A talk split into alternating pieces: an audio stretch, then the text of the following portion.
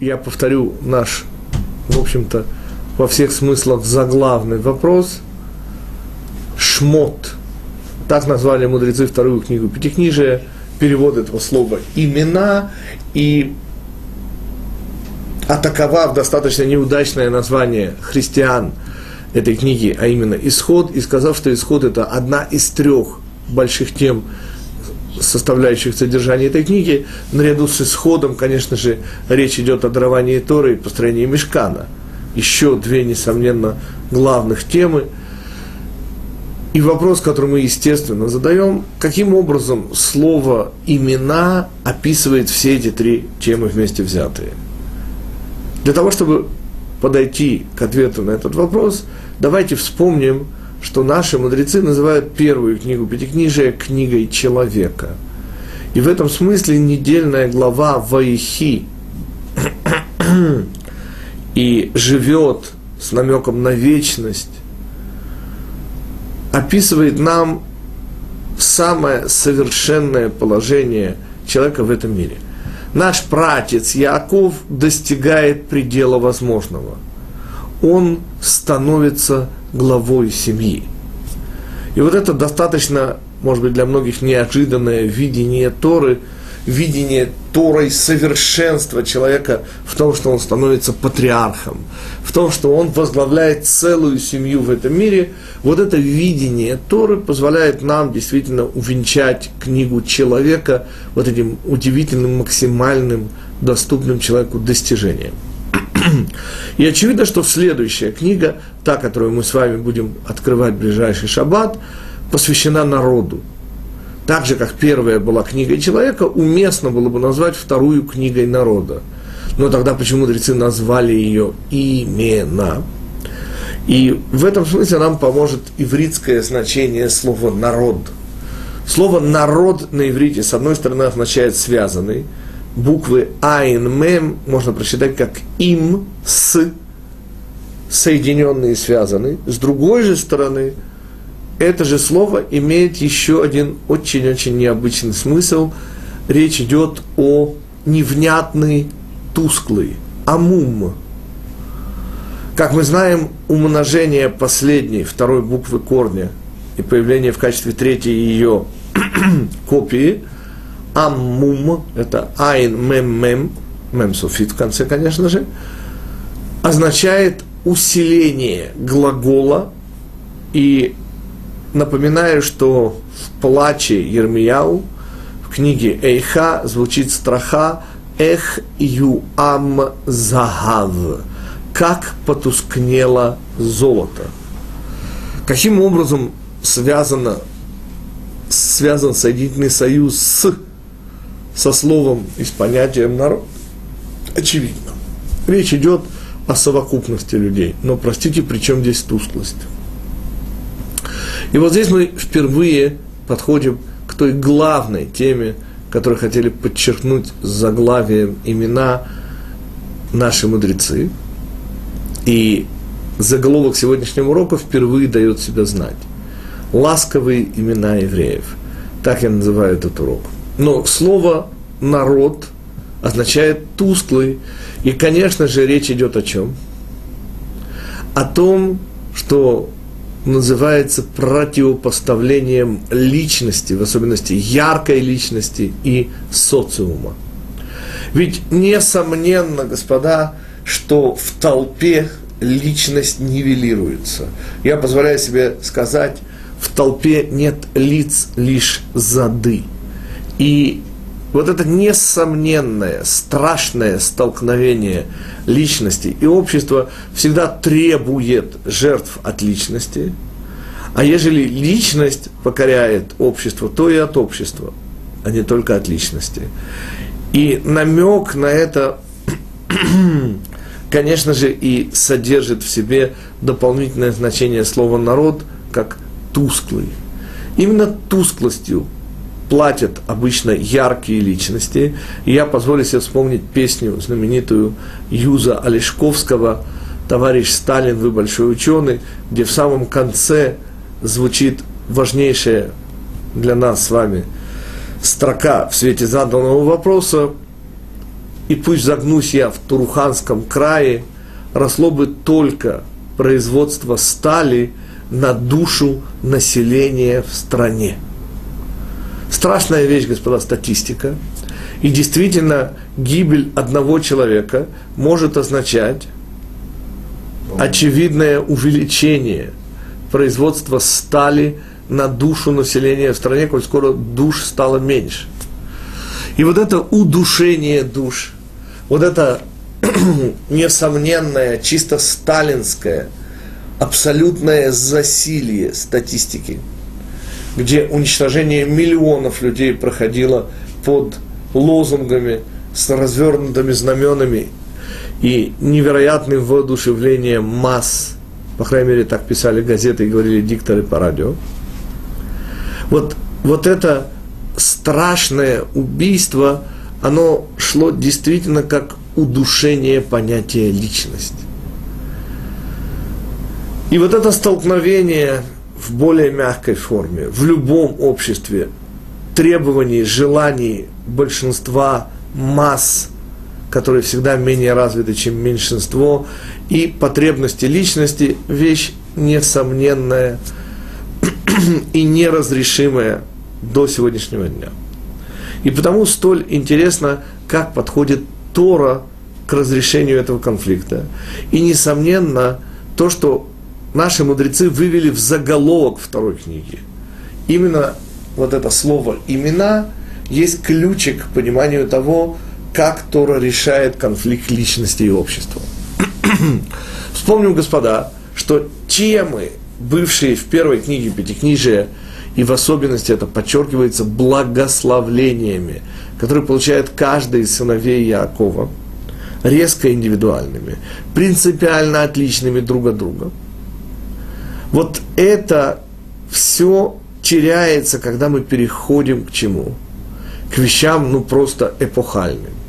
Ведь только представить себе самоопределение Израиля, исход из Египта, определение функции Израиля, дарование Торы, господа, и в конечном итоге начало реализации этой функции, постройка переносного храма Мешкана. Все эти глобальнейшие задачи, несомненно, заставят нас позабыть о маленьком еврее. Ну, на уровне даже вот на вскидку. Ведь вспомнить имена, и даже не обязательно Авраама, Ицака и Иакова, но даже и Лавана, и Лота, его дочерей. Вспомнить вот этого маленького, в кавычках, незаметного человечка в книге человека нет ничего проще. А какие имена памятны вам из книги Шмот? Я думаю, что вы все сейчас споткнулись, потому что, ну, кроме Моше, можно, конечно же, напрячься, вспомнить и с положительной стороны да, и Пуа, и Шифра еврейских акушерок, а с отрицательной стороны для тех, кто помнит, что будет через три недельные главы Дотана и Авирама. Но в принципе, в принципе, действительно, если не напрягать память, то на вскидку книга Шмот бедна, бедна именами. Так почему же все-таки мудрецы называют имена эту книгу? И напомним, что чисто сюжетно, действительно перечисление имен имеет место быть в нашей главе. Господа, ну не только в нашей. В прошлой недельной главе Ваихи эти имена перечислялись. Но даже в следующей мы их вспомним снова, и в недельной главе предыдущей Ваигаш мы их тоже вспоминали. Таким образом, четыре раза вспоминаются имена евреев, и не самым подробным образом в нашей главе. И вот это четырехкратное перечисление, в чем его смысл, и почему вот это перечисление имен выходит в заголовок. И наш ответ, который мы сейчас попробуем подтвердить историями из недельной главы, наш ответ чрезвычайно прост, господа.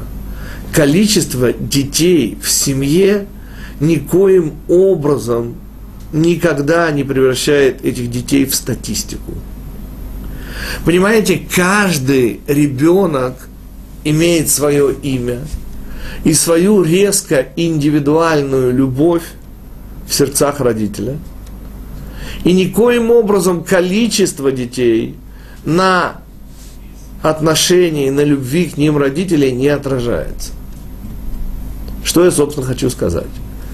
Что существует решение проблемы статистики, по крайней мере, на уровне Всевышнего.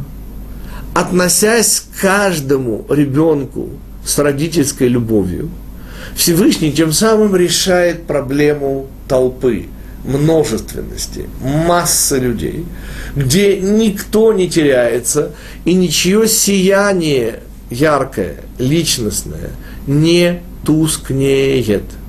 И потому, господа, сразу договоримся о терминах. Всевышний, ругаясь на нас, называет нас народом. Обычное же наше именование в этой книге, обратите внимание, будет «Дети Израиля», «Бней Израиль». А удивительное, к сожалению, только будущее наше название, оно появится через три недели, будет «Бни Бехори Израиль». В единственном числе «Сын мой, первенец мой, Израиль». Пока же мы удовлетворимся самым распространенным в этой э, не только главе, но и во всей книге «Дети Израиля» и поймем, что теоретическое решение звучит очень просто – Каждый человек – это имя. Человек неповторим и уникален. Он дитя Всевышнего. А следовательно, отношение Всевышнему к этому ребенку, как и полагается, не зависит вообще от количества детей. Вот это решение проблемы общества и индивидуальности. А теперь покажем его на конкретном примере. Конечно же, его дает наша недельная глава, и мудрецы, как и всегда, совершенно четко обозначили как направленность главы нашей первой, так и всей книги, второй книги Пятикнижия. О какой истории идет речь? О достаточно загадочном приключении, случившемся с Моше в пустыне. Моше уже пережил свой личный Синай, уже была, как любят говорить поэтически выражаясь христиане, неопалимая купина – что в переводе э, на более банальный, но тем не менее правильный язык означает куст, который горит и не сгорает, асне боэр баэш асне эйнену укаль, буквально не поедается огнем, этот куст, символ нашего народа. Моше получает величайшую миссию всех времен и народов спуститься в Египет – и уже с благой вестью спускается в Египет. Состав спускающихся – это Моше, его беременная на последнем месяце жена Цепора и уже э, рожденный э, первенец Гера Шом. На стоянке в пустыне да, рожает второго сына Ципора, и написано, и было на восьмой день, и устная традиция доносит до нас следующее, что по непонятным, невыясненным, необъясненным причинам Моше задерживается на восьмой день с обрезанием. То ли это связано с его миссией, но в любом случае они вейги ба мелуна ба мидбар – и было в оазисе на стоянке в пустыне, и решил Всевышний умертвить его. И мудрецы объясняют его, это Муше. Теперь, господа, я только хочу напомнить всем нам, о чем идет речь. Моше с благой вестью, Моше спускается в Египет, чтобы сказать фараону, отпусти народ мой. Как это умертвить Моше? Господа, вы, вы понимаете, о чем речь идет? Как это умертвить? У, у нас пятикнижие Моисеева. Не в смысле, не дай Бог, что оно написано Моше, но, но мы Тору получали благодаря Моше. Мы из Египта выходили. То есть, как это умертвить его? Дальше комментарий Рава Гирша. Рав Гирш, он просто убийственен в данном случае – своими вопросами. Он задает подряд несколько вопросов. Он говорит, скажите, пожалуйста, Всевышний, он абсолютен, он всемогущ? Ответ, разумеется. Тогда получается, что Всевышний не зависит от человека. Ну, от нас, например, с вами совершенно Всевышний не зависит, верим мы в Него, не верим мы в Него, как мы к Нему относимся. Естественно, Всевышний не зависит. А дальше третий, последний вопрос задает Рав Шимшон Рафаэль Хирш. А человека Моше Всевышний да зависит? И приходится ответить нет, не зависит. Да простите, не понял, говорит Рав Хирш. Так а в чем проблема тогда? Если Всевышний всемогущ, то простите, от чего он не может решить умертвить человека, даже если этот человек Моше? Вопрос понятен. Теперь, совершенно бессмысленно говорить со слагательном наклонении, но как бы развивались события, если бы Моше, не дай Бог, при исполнении был бы забран Всевышним. Поскольку что называется в таких случаях, пусть у Всевышнего голова болит, господа. Он всемогущ. Он, извините, зависит от человека. Ответ нет. Даже от человека Моше, даже от человека Моше он не зависит. Так в чем проблема, не понял.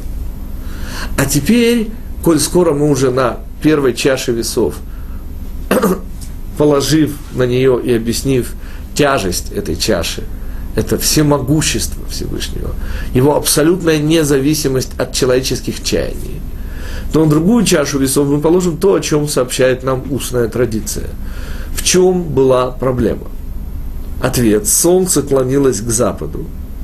Заканчивался восьмой день от рождение второго сына Моше Лазара. И что нужно было? Нужно было делать обрезание, как и полагается любому еврейскому младенцу.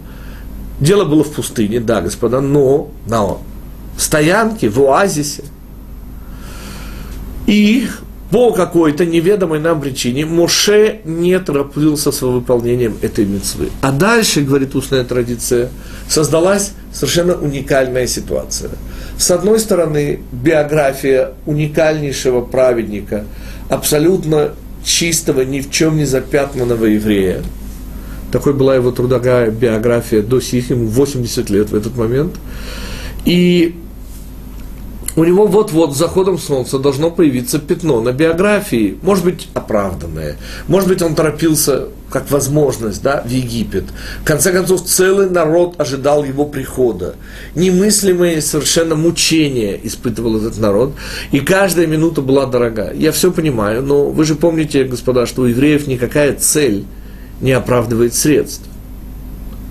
И Рав Гутнер приводит этот совершенно гениальный пример с еврейским куглом, как любят говорить наши еврейские братья из Литвы и Белоруссии, кигл, но я все равно отстаиваю свое украинское куголь. Так вот, господа, если вам попадается кугл, а для тех, кто не знаком с этим чудом еврейской кухни, речь идет о бабке из лапши, которая, несомненно и непременно размешивается – Таким образом, все ингредиенты в ней исключительно гармонически распределяются по всему объему. Так вот, объясняет Равгутнер, если вам достался кусочек кугла, и в нем не хватает, например, соли, то позвольте предположить, говорит замечательнейший еврейский мудрец Раф Гутнер, что соли не хватает во всем кугле. Я перейду на русский язык, господа. Если вашей цели, ну, капельку чего-то не хватает – то позвольте мне предположить, что ваша, в вашем средстве, прошу прощения, чего-то не хватает, оно капельку не кошерно, то позвольте мне предположить, что ваша цель также не кошерна. Ибо с еврейской точки зрения средство – органическая часть цели. Если в кусочке кугла, запомните это, не хватает соли, то позвольте предположить, что во всем кугле соли не хватает. Или сахара и любого другого ингредиента. Следующий шаг. Так вот, господа, две чаши весов. На одной биография незапятненная совершенно нашего величайшего праведника Муше. На другой историческая судьба еврейского народа. Что перевесит? Ответ без вопросов. Конечно же, личное счастье Муше Рабейну, а также каждого из нас. То есть, господа, вы слышите, что я пытаюсь сейчас сказать? Совершенно страшную вещь. Что с еврейской точки зрения именно об этом история о том, как хотел Всевышний умертвить Моше в пустыне. Умертвить еще до захода солнца, чтобы в его биографии не появилась авера, то есть преступление закона, нарушение закона, где не на восьмой день будет сделано обрезание его новорожденному сыну. Вот это совершенно незначительная, в общем-то, даже техническая вещь, с одной стороны, а с другой стороны, история еврейского народа, исход из Египта, дарование Торы и построение Мешкана, глобальнейшие цели, которые, казалось бы, ответ никогда, никогда никакие цели не оправдывают даже самых мелких средств, господа. И в этом весь иудаизм. Каким образом? Господа, если Всевышний всемогущ, то он обладает уникальнейшим качеством.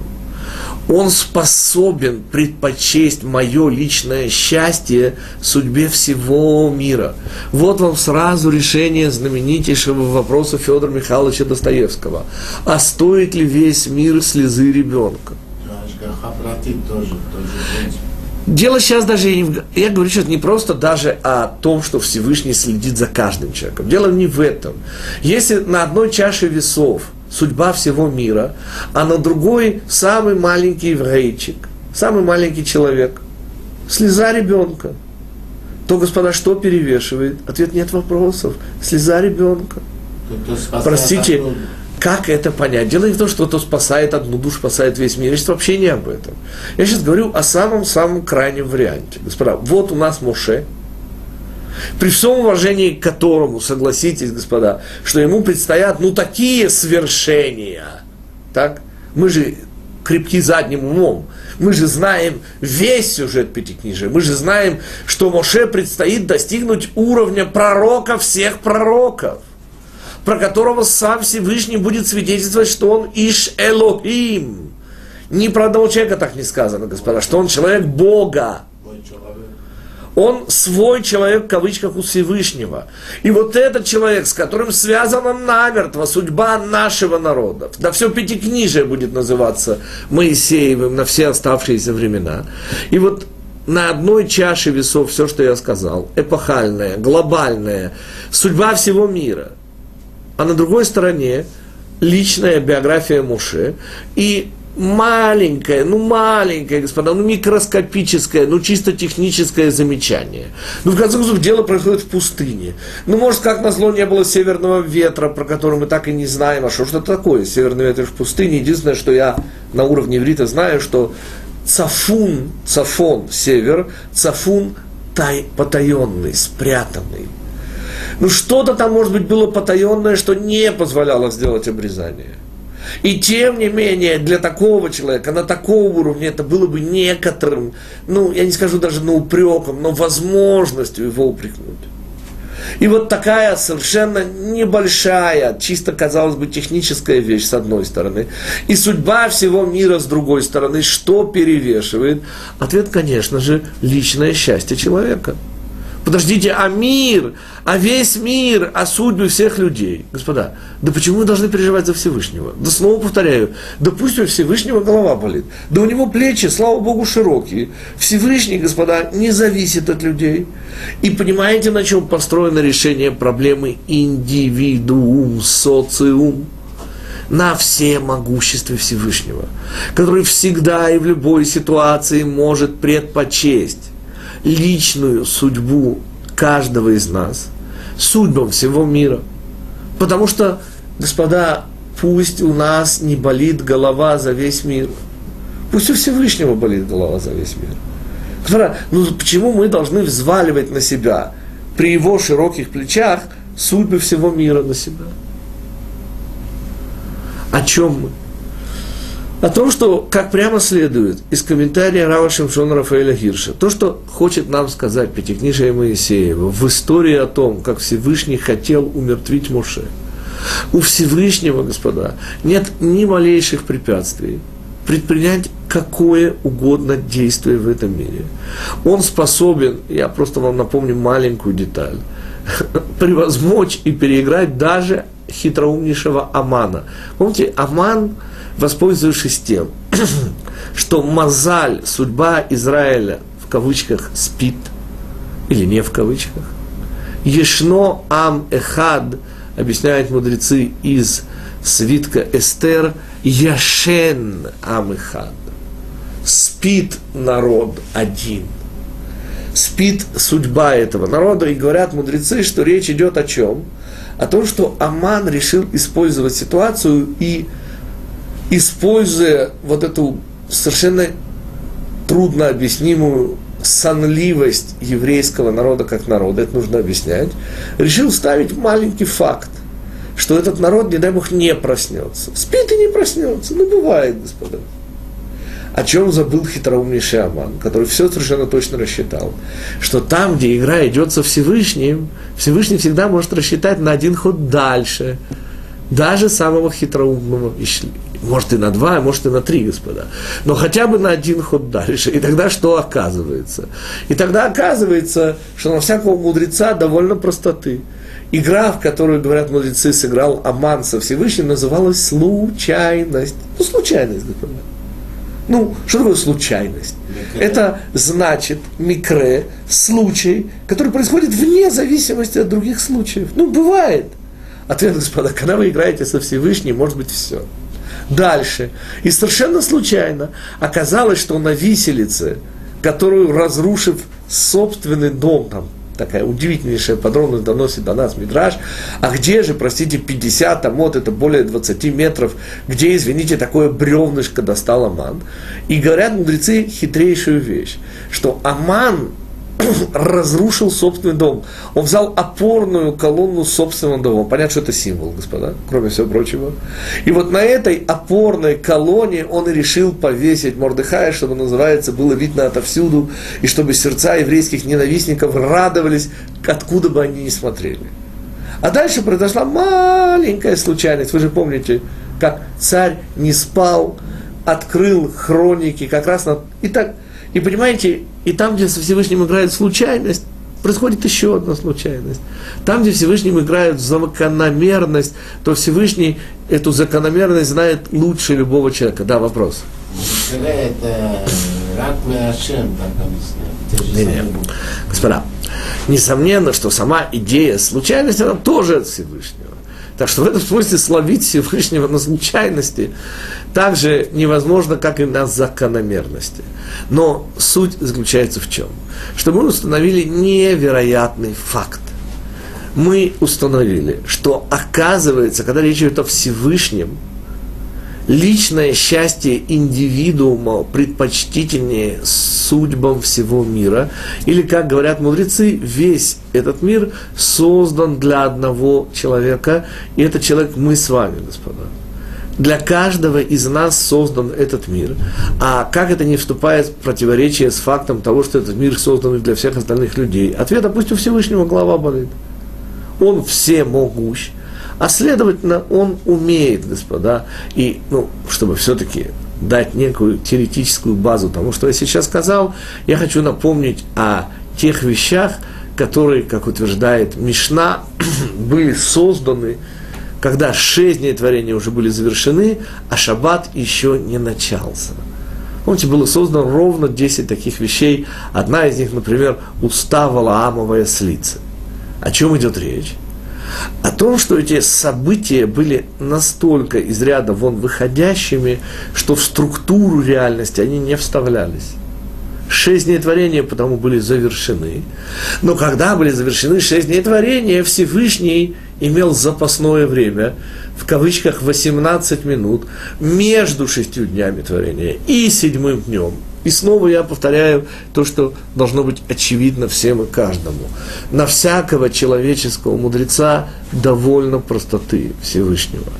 И мудрецы, говоря о ласковых именах евреев, имеют в виду совершенно замечательную вещь что оказывается каждого человека, всякого спускающегося в Египет этого мира, Всевышний знает по имени и любит индивидуально. А следовательно, господа, чтобы мы не сомневались, если не дай Бог, на одной чаше весов оказывается судьба всего мира, а на другой наше личное счастье, то Всевышний всегда предпочтет наше личное счастье. Именно об этом история с Моше. Я хочу позволить себе, скоро мы вспомнили об этой истории Моше, я настолько всегда последовательно ругаю переводы на русский язык нашего пятикнижия, что хочу с радостью позволить себе один раз похвалить. В данном случае будет речь идти о шамировском переводе пятикнижия Моисеева на русский язык, где, как вы помните, разрешается ситуация с гибелью Моше, ожидаемой как всегда я говорю, мужчина несет ответственность за все в этом мире, а его жена за него самого. И в данном случае, когда Моше близок к смерти, то ситуацию разрешает его жена Ципора, которая делает обрезание своему сыну, спасает жизнь своему мужу и разрешает эту ситуацию к хэппи-энду, при этом произнося удивительные слова. Задает он вопрос Всевышнему. Крови ты хочешь, так переводят издание Шамир. И дальше идут слова «хатан дамим ата ли». Хатан – обычный перевод, жених. И все переводят жених, крови. Ты... Но, господа, есть еще один смысл у слова жених. Жених – это тот, кто хочет стать мужем. Это стремление, это желание. И в издательстве Шамир удивительно красиво переводятся эти слова – крови ты хочешь, крови обрезания желаешь ты. То есть Всевышний не становится женихом по крови, Всевышний желает в этом мире одну единственную кровь. И это кровь обрезания, кровь союза. Удивительно красивый перевод и браво переводчикам. Но мы с вами продолжаем дальше рассмотрение общего смысла как нашей главы, так и всей второй книги Пятикнижия. Итак, резюмирую коротко, что было сказано в первой части нашей беседы. Переход от книги человека к книге народа подразумевает решение проблемы народ тусклость. Любая масса людей нивелирует значение личности и создается неразрешимые противоречия личность-социум. И вот именно решению этого противоречия и посвящена как недельная глава, так и вся книга Шмот. Ласковые имена евреев – это рецепт, который позволяет нам понять, каким образом Всевышний решает противоречие между высочайшими целями, глобальнейшими задачами и одним маленьким человеком знаменитый вопрос Федора Михайловича Достоевского решается однозначно. Весь мир не стоит слезы ребенка, и потому всякий раз предпочитает Всевышний наше личное счастье, и в этом мы, господа, с вами должны верить. Обязан еврей верить в то, что все, что с нами лично происходит, это все к лучшему – и никогда Всевышний за счет нас с вами не решает свои проблемы. Поверьте мне, что у всемогущего Всевышнего есть свои способы решения проблем. Маленький, тоже очень красивый пример. Мы с вами говорим в молитве, называя Всевышнего, я имею в виду молитву Амида, которую мы произносим стоя, Рофе Неэман Верахаман – мы называем Всевышнего врачом надежным и жалостливым. Как известно, господа, для хирурга подойдет либо одно, либо другое наименование. И не дай Бог попасться под нож хирургу вообще. Но жалостливому, как известно, хирурги родственников первой категории не режут. По уважительной причине может дрогнуть рука. Не дай Бог, чтобы у хирургов дрогнула рука. Понимаете, господа? Хирург может быть или жалостливым, и тогда не дай Бог, или надежным. В чем преимущество Всевышнего, господа? Я, как старый математик, всегда говорю четвертое измерение. Понимаете, хирургу, чтобы проникнуть во внутреннюю полость желудка, не дай Бог. Бывает. Требуется вскрывать, как известно, полости. Для того, чтобы Всевышний проник к любому внутреннему органу тела, ему ничего резать не нужно, господа. Понимаете? Он этого противоречия не имеет, ему резать не нужно. Он имеет возможность полную через четвертое измерение элементарно коснуться той ткани, того органа, той лимфы, которая ему нужна, и напрямую поправить. При этом, чтобы проникнуть и дойти до нее, ему ничего резать не нужно. У него есть четвертое измерение, господа, которое, как известно, у наших врачей просто как возможность отсутствует. Это снова иллюстрация бесконечных возможностей Всевышнего, которые единственные позволяют ему быть и жалостливым, и надежным, как говорил Акадий Сякий Шрайкин на слова Жванецкого, одновременно. Оставшуюся часть нашей беседы я хочу посвятить недельной главе Шмот, уже не всей книге, а только лишь ее завершению. Недельная глава Шмот завершается немыслимыми, невозможными словами, сказанными Муше. Напоминаю, что само по себе появление Муше в Египте лишь ухудшает ситуацию. И, быть может, дамам – будет понятен следующий, следующая аналогия. Последние схватки самые болезненные. Коль скоро мы уподобляем вслед за мудрецами исход из Египта родовым мукам, который, кстати, миру еще предстоит пережить перед приходом Машеха. И комментарий мудрецов по этому поводу говорит сам за себя. Мудрецы комментируют одним словом «Ой», буквально как в старом-старом еврейском анекдоте. Помните, когда приходит телеграмма «Хаим уже», и ответ двумя буквами «Ой». Таким образом, появление Моше, напоминаю, лишь ухудшает ситуацию. И фараон, услыхав о желании евреев выйти из Египта, реагирует однозначно. Как говорит? У евреев еще есть силы хотеть? Так это значит, что мы их используем не на полную катушку.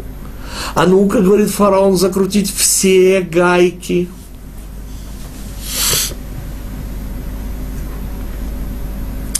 Ситуация складывается настолько страшная, так кажется на первый взгляд, что Моше, этим завершается наша недельная глава, говорит слова равным которым нет во всем Пятикнижии.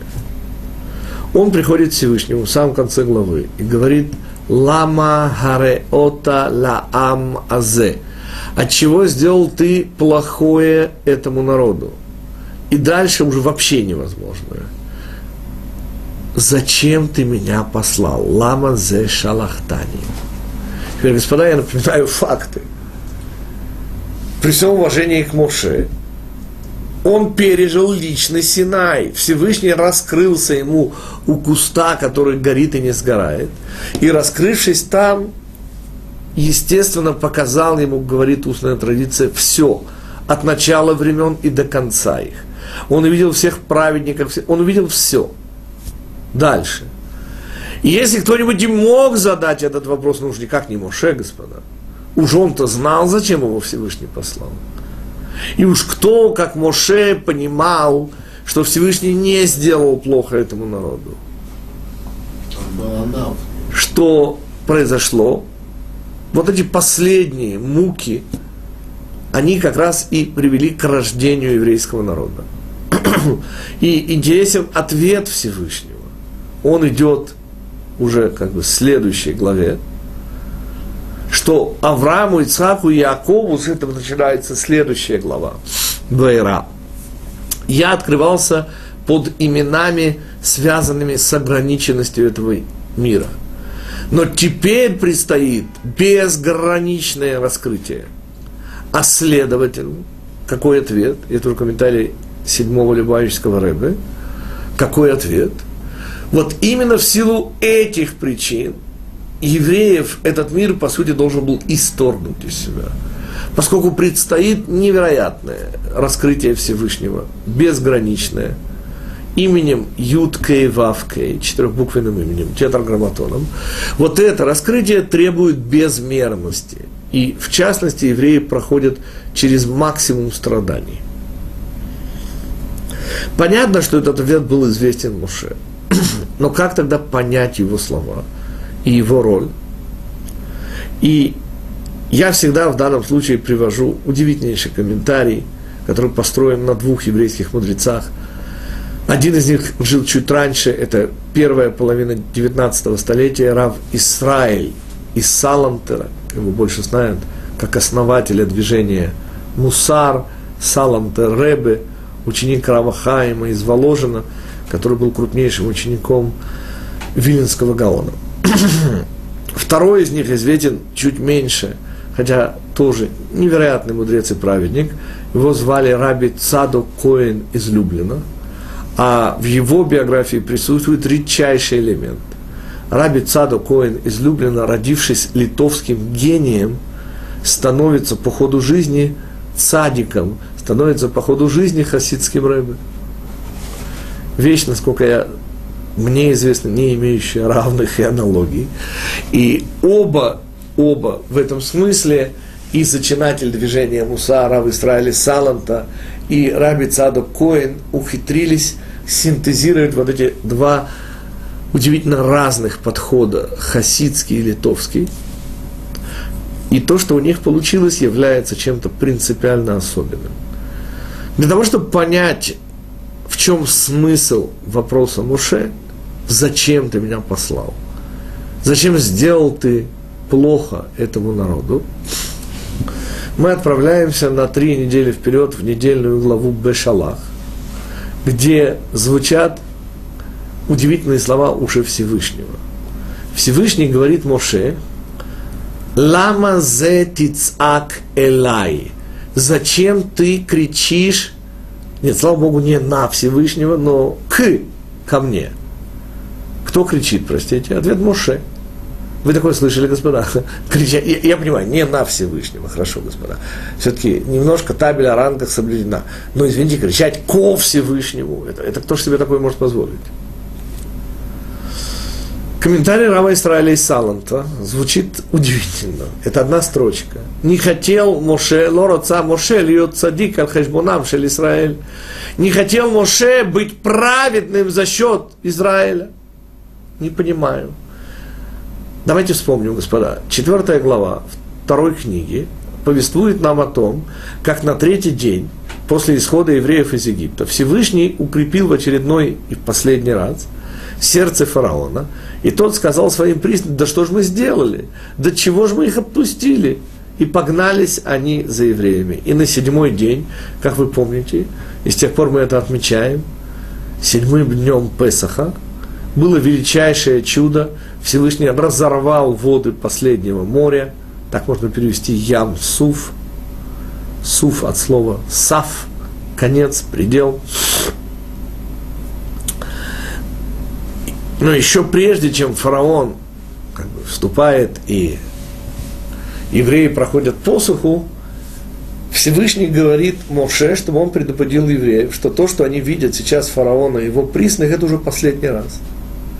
Моше, естественно, справляется с заданной э, и поставленной перед ним задачей – а следующие слова, после того, как Моше объясняет евреям, что вы станьте и замолкните, Всевышний будет... Все, все, как мы знаем. Следующие слова идут, обратите внимание, совершенно никак не мотивированные. И сказал Всевышний Моше, зачем ты кричишь ко мне? Не понял, что значит, зачем ты кричишь ко мне? Ну, Всевышний объяснил Моше. Моше объяснил евреям, чего он теперь кричит ко Всевышнему. Удивительно переводит Онкилос в этом месте – абсолютно не переводит. Знаете, что он пишет? Вместо буквального перевода на арамейский, зачем ты вопиешь или зачем ты кричишь ко мне, Онкилус переводит, не надо молиться, я уже услышал. Слово молиться вообще не появляется в Пятикнижии. И есть разница между криком и молитвой. Молитва – это просьба ниже стоящего, выше стоящему. Извините, крик И объясняет Раби Цадок Коин из Люблина. объясняет сразу все. Мы с вами совершенно неправильно видим фигуру Моше. И потому Барух сейчас в очередной раз, как и все вы, как и я в свое время, ошибся, сказав, что Моше был самым скромным из людей. Нет, Моше действительно был самым скромным из людей. И Всевышний об этом говорит прямо. У Моше Анав Миколь Адам Але Адамот, господа. Но не в этом уникальность Моше. А в чем, объясняет Раби Цада Коин из Люблина. И он говорит удивительную-удивительную вещь. При этом проводя совершенно невероятное сравнение между создателем буддизма Буддой Гаутама, принцем индийским, и нашим учителем Муше. Дело в том, что действительно те, кто знает биографию зачинателя буддизма, один к одному с биографией нашего учителя. Они оба произрастают во дворце в качестве наследника престола сверхдержавы – только у Будды это пятый век Индия, а у Моше это 13 век до христианской эры Египет. Дальше. Выйдя в юном и нежном возрасте, впервые в кавычках на улицу, из своей теплицы, что они обнаруживают? Серость человеческих будней, скорбь, болезни, старость, немощь и так далее, и так далее, и так далее. Потрясенные до глубины души юноши. И вот здесь, пишет Раби Цадок, Коин из Люблина, и начинается пропасть, которая позволит нам понять, что такое Моше. Как известно, Будда, не принимая вот этого увиденного им, отправляется высоко-высоко в горы, где находит путь личного самоусовершенствования, духовного внутреннего развития, которое ведет к гармонизации всех сил внутри и вне человека, называется нирвана в буддизме. А что делает Моше? Задает вопрос Раби Цадок. И ответ он невероятный. Моше разделяет боль своих братьев. Наш Моше это делает его наше Моше. Господа, дело не в его невероятной скромности и не во всех остальных его изумительнейших талантах и не в том, что он отец всех пророков, господа. Все это уже следствие. Причина куда более важна. И это объясняет уже Раби Шнейрсон. Почему, говорит, у нас говорят о главе поколения? Ответ первый неправильный. Ну как, голова, всему дело голова? Ответ нет. Единственная часть тела, которая ощущает любую другую часть как себя, это голова. Понимаете, если у вас болит мизинец на левой ноге, то эту боль голова ощущает как свою. Правая рука боль мизинца на левой ноге не ощутит. Правая рука вполне может ударить по левой и на «мне больно» ответить «а мне не больно». Только глаза ощущает все как себя. И вот эта удивительнейшая эмпатия Моше, которая проявляется уже значительно позже потрясающими словами «доколе буду я, могу я нести народ этот». Понимаете, господа, Моше никуда не убегает от этой реальности. Моше вмещает в себя боль всех евреев. И слова Моше «Зачем сделал ты плохое народу этому? Зачем ты меня послал?» Это крик боли. Это не рацио, господа объясняет Раби Цаду Коин из Люблина. Господа, обратите внимание, когда нам больно, что мы делаем? Ответ, мы кричим. А что нам от этого меньше больно? Ответ, нет, не меньше. Но когда больно, кричат. Это не рацио, это эмоция. Понимаете, господа, не было на земле человека более знающего, понимающего и чувствующего, чем Моше. И, конечно же, если мы вспомним о том, что он передает евреям, что вот это, то, что вы видите фараона и его признак, это уже последний раз в четвертой главе Бешалах, второй книги Пятикнижия. Кто же лучше его знает, получившего это напрямую от Всевышнего, что сейчас будет? Но евреи все равно боятся. Но евреям плохо, но евреям больно. Моше кричит. Вот это удивительнейшее качество, не имеющее себе более равных и даже отдаленно приближенных. Моше способен почувствовать боль любого еврея как свою. Мало того, он несет в себе эту боль. Вот это его бесконечная эмпатия. Вот это его ощущение, я всегда сравниваю с понятием идыше мамы, еврейская мама. Для тех, кто не знает, господа, характеризуя анекдотом, чем еврейская мама отличается от террориста? Ответ с террориста можно договориться. Понимаете, господа, вот это его бескомпромиссность, когда речь идет о его детях. И вот это и есть Моше, человек Всевышнего. Человек Всевышнего в чем? Так же, как Всевышний любит каждого еврея и знает каждого еврея по имени. Вот так же и Моше, как идыши мамы всех евреев, как еврейская мама всех евреев – он ощущал боль каждого как свою. И когда евреям было больно, неважно, что он, оцените комментарий Рава Израиля из Саланта, не хотел Моше быть праведным. Праведность, мы учили с вами, это рациональность. Моше, конечно, знал. Знал лучше всех. Он источник всех пророческих дарований. Но зная, господа, Моше кричал. Потому что евреям было больно, потому что евреям было страшно. Его знание никак не мешало ему кричать. Потому что, как мы с вами учили, в своих отношениях с людьми будьте праведными, будьте рациональными. Но в плоскости отношений со Всевышним, господа, чего стоят наши заслуги, наша способность понимать и так далее. В плоскости наших отношений с Всевышним мы, конечно же, малые дети, которые всего боятся и ничего не понимают. И в этом отношении Моше и был нашим учителем, нашим лидером, нашим Моше.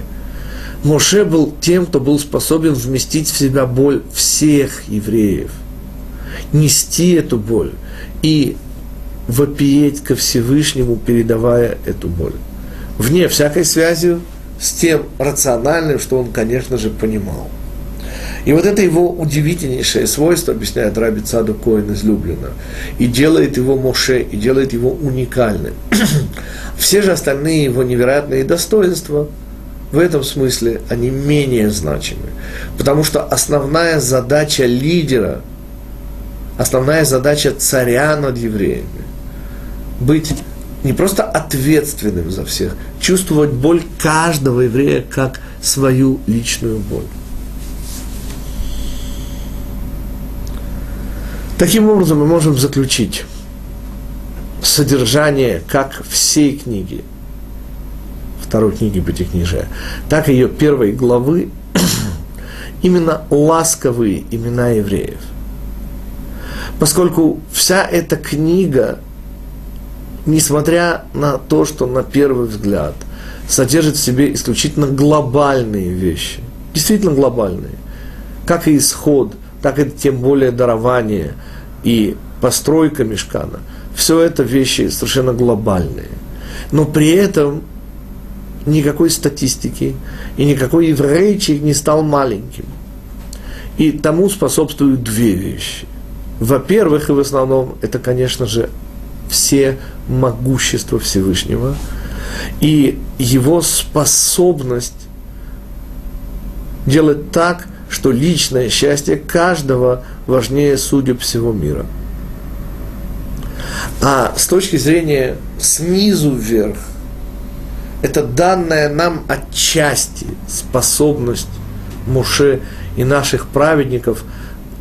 В XIX веке бытовала история о хасидском рэбе, к сожалению, как всегда не помню имени, который не мог спать ночью, если еврейская роженица чувствовала боль и рожала ночью. Просто не мог спать, если она находилась в радиусе 500 километров. Так утверждали хасиды этого раба. Но По крайней мере, мы выучили с вами, откуда эта способность еврейских лидеров. И кого следует считать лидером, и чего мы должны ждать от нашего, даст Бог поскорее, прихода нашего Машеха. Господа, основная особенность Машеха будет не в его потрясающей мудрости и пророческом даре и так далее, и так далее, и так далее его основная способность, это основная способность лидеров над евреями, будет способности ощущать боль, подчеркиваю, любого еврея как свою боль. И вот эта уникальная способность позволит нам сразу и точно его определить. И именно таким был наш первый лидер, наш первый учитель Моше. И именно вот эта его способность нести боль всего еврейского народа внутри себя и сделала его прообразом даже того, кого мы ждем, даст Бог, уже буквально завтра нашего царя Машеха. На следующей неделе, господа, наш урок с вами будет как обычно. Я надеюсь, что уже будет возможно задавать вопросы и по этому уроку, и по следующему. Даст Бог решаться технические проблемы. Э, сразу говорю о том, что через две недели э, нашей программы juniversity.org, так называется наш сайт в интернете, у нас шабатон в городе Одессе. Те, кому это актуально и кто может туда приехать, могут прямо через наш сайт, это будет 15 января, шаббат когда будем читать третью недельную главу. На следующей неделе занятия, как обычно, и через две недели у нас перерыв в Шабатоном, который будет в Одессе. Сразу объявляю, что будет еще дальше. 28-го, я снова надеюсь, что я не путаю числа январского месяца, э, будет Шабатон в Волгограде, и 31 января воскресник э, в городе Москве в связи с чем у нас тоже выпадет одно занятие в интернете, но зато те, кто живут неподалеку и могут приехать на Шабатон в Волгоград или 31 января, сразу после Шабатона в воскресенье в Одессе, как всегда, у нас встреча будет на шоссе энтузиастов э, номер 5, там специальное такое строение нашего спонсора, там мы всегда встречаемся.